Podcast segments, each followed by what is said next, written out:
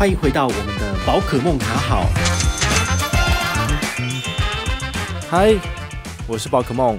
哎，又到了我们的宝可梦卡好哦。今天要跟大家聊的主题，回到我们的信用卡的议题哦。那这一阵子啊，好，刚好呃，TVBS 记者采访我，他有问我说，哎，二零二一年有哪些卡片变得不错？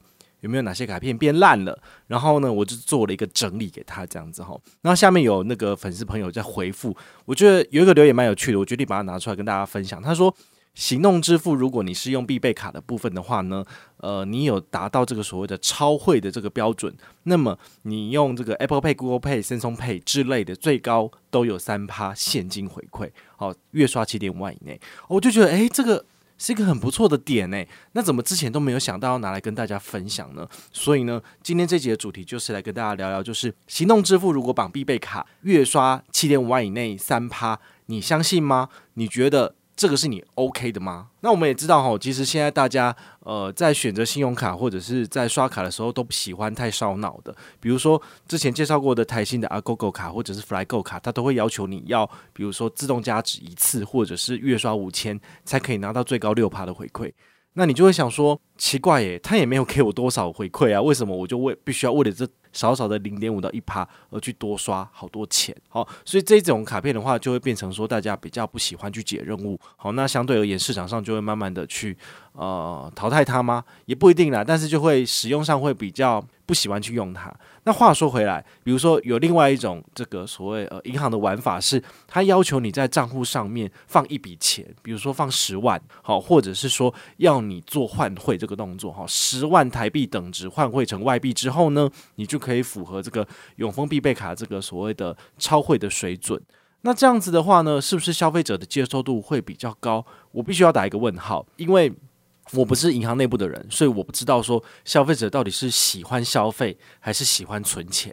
好，那当然外币的操作有它的风险哦。那我当然没有办法跟你讲说你一定要在二十七点九的时候换，还是二十八点一的时候换，因为这个汇率基本上就不是我们可以操控的，可能是央行在操控啦。对，好，所以。如果你有达成这个呃，他们银行所做的标准，比如说哦，董会的部分是只要有就是账上有任何一笔，比如说一元美金的外币，好，台币等值的一块钱台币等值的外币在账上，那么你就可以达到懂汇的这个资格。那懂汇其实没有很难，就是国内两趴，海外三趴。但如果你是超会的部分，就是国内三趴，海外四趴。欸。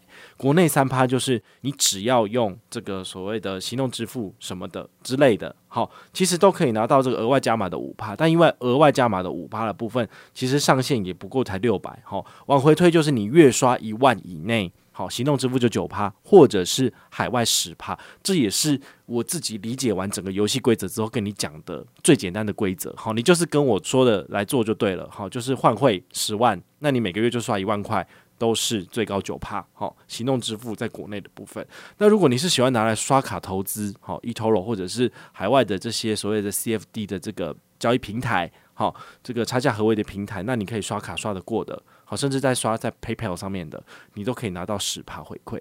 那你刷完之后，额外的刷更多的怎么办？那其实它的回馈率会下降，变成说，比如说国内就是三趴，海外就是四趴的部分。好，所以你也可以特别去想一下说，如果我一个月真的刷很多，但是我又不喜欢 Line Points 点数，我不喜欢办台北富邦 J Points 卡给三趴的这个点数。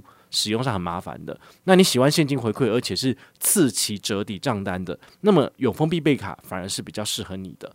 那你如果有一定资产，好，比如说你身上有四五十万，也不知道放哪的，那我就会建议你放大户，好，因为大户就是五十万以内都是一点一趴台币的部分，但你换成外币的部分的话呢，外币的钱。就是外币的这个所谓的活存计价，那活存的部分当然会汇率就很差了哈，因为那个现在美金很便宜嘛 哈，所以银行也不希望你把美金放在账上，因为放在账上对他来说是一个负担，他要想办法去做投资，好才能够生出利息给你嘛，哦，所以你就要特别去衡量一下说你的台币好一点一趴可以放五十万，那外币的部分的话呢，你要换多少钱？那你不会有压力。那必备卡它比较特别的地方，就是因为它是双币卡的功能，所以如果你的账上有外币的投资，好，外币的活存或定存的部分，那么你在刷卡部分都可以拿到很高的回馈，好，最高九趴十趴，这些数字是我个人觉得银行已经提供了足够的诱因，所以我愿意换，比如说我一次换会换十万台币等值的美金，那大概就是三千六。三千七左右的美金左右就可以换到呃符合这个游戏规则，就是超汇。那这样的话呢，我接下来就是月月无脑刷，月月行动支付都九趴。好，这是对我来讲是反而是相对简单拿到高回馈的一个方式。但是我觉得。呃，不见得每个人都能接受，或者不见得每个人都有那么多钱可以去做这件事情，所以我也建议大家，就是你如果想要拿到就是无脑刷三趴回馈哦，因为其实现在行动支付在很多地方都可以用，比如说我最近常去的三井 Outlet，好，或者是比如说呃中和环球，其实每一家店几乎都可以让你用。这个刷卡一定可以刷卡嘛？那就一定可以行动支付，所以 Apple Pay 绝对没有问题。所以你就可以想象说，你只要在台北的都会生活圈里面做消费，用这张卡片其实都可以三趴。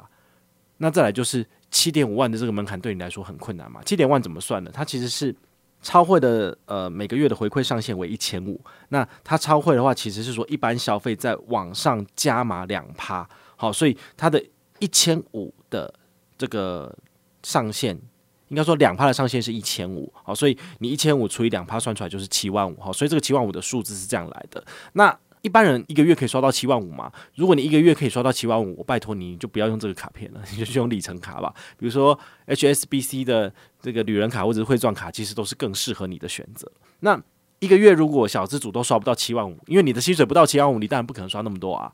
所以呢，我就会觉得这张卡片其实你就可以把它当做是一个国内无脑刷的这个现金回馈神卡了哦，因为它的回馈率的确是很高。好，比如说 J 卡三趴跟现金回馈卡三趴，你要选哪一个？那你当然就会选择说，诶，我可能我要现金回馈，因为直接折抵刺激账单就是爽。Line Points 点数你还要想办法去折抵，有点麻烦。那再来还有另外一个问题就是，诶。那大户现金回馈预期卡不是国内两趴，海外三趴吗？那跟这张卡片比起来，它是国内三趴，海外四趴。那大户不是被压在地上打了吗？这不就是一个笑话吗？就是呃，各家银行他们推出很多不同的信用卡，那有优劣嘛？哈，我们都知道，那可以比较。但是如果是自家银行里面的信用卡也产生了这个优劣的比较，那你当然会不想要使用三军或四军的信用卡？好，那这样很明显就是必备卡它的优惠好像是优于大户卡，欸，好，那这边的话，我就跟你做一个呃简单的解释，就是你那波金，你身上你只有五万、七万，你根本不到十万，甚至那是你的紧急预备金，你不可能这样子换成美金，因为换成美金之后，你要再换回台币，好，有急用的时候，比如说呃出车祸啊，或有需要医药费什么的，那你。外币换成台币，你就是还会再有一笔汇损嘛，所以你绝对就不可能做这件事情。所以大户卡它是给一般的小资主还在存钱当中，然后正在努力往上增加资产的人来使用的。那你可能还没有办法去使用必备卡，那你用大户卡，好，就是两趴三趴还不错。那如果你本身已经有一定资产，有二三十万、四五十万，那紧急预备金这个之前也跟大家讲过这个概念的部分，好，那你也有有存了，好，也基本上都不太会动用了。那有额外的钱来换外币。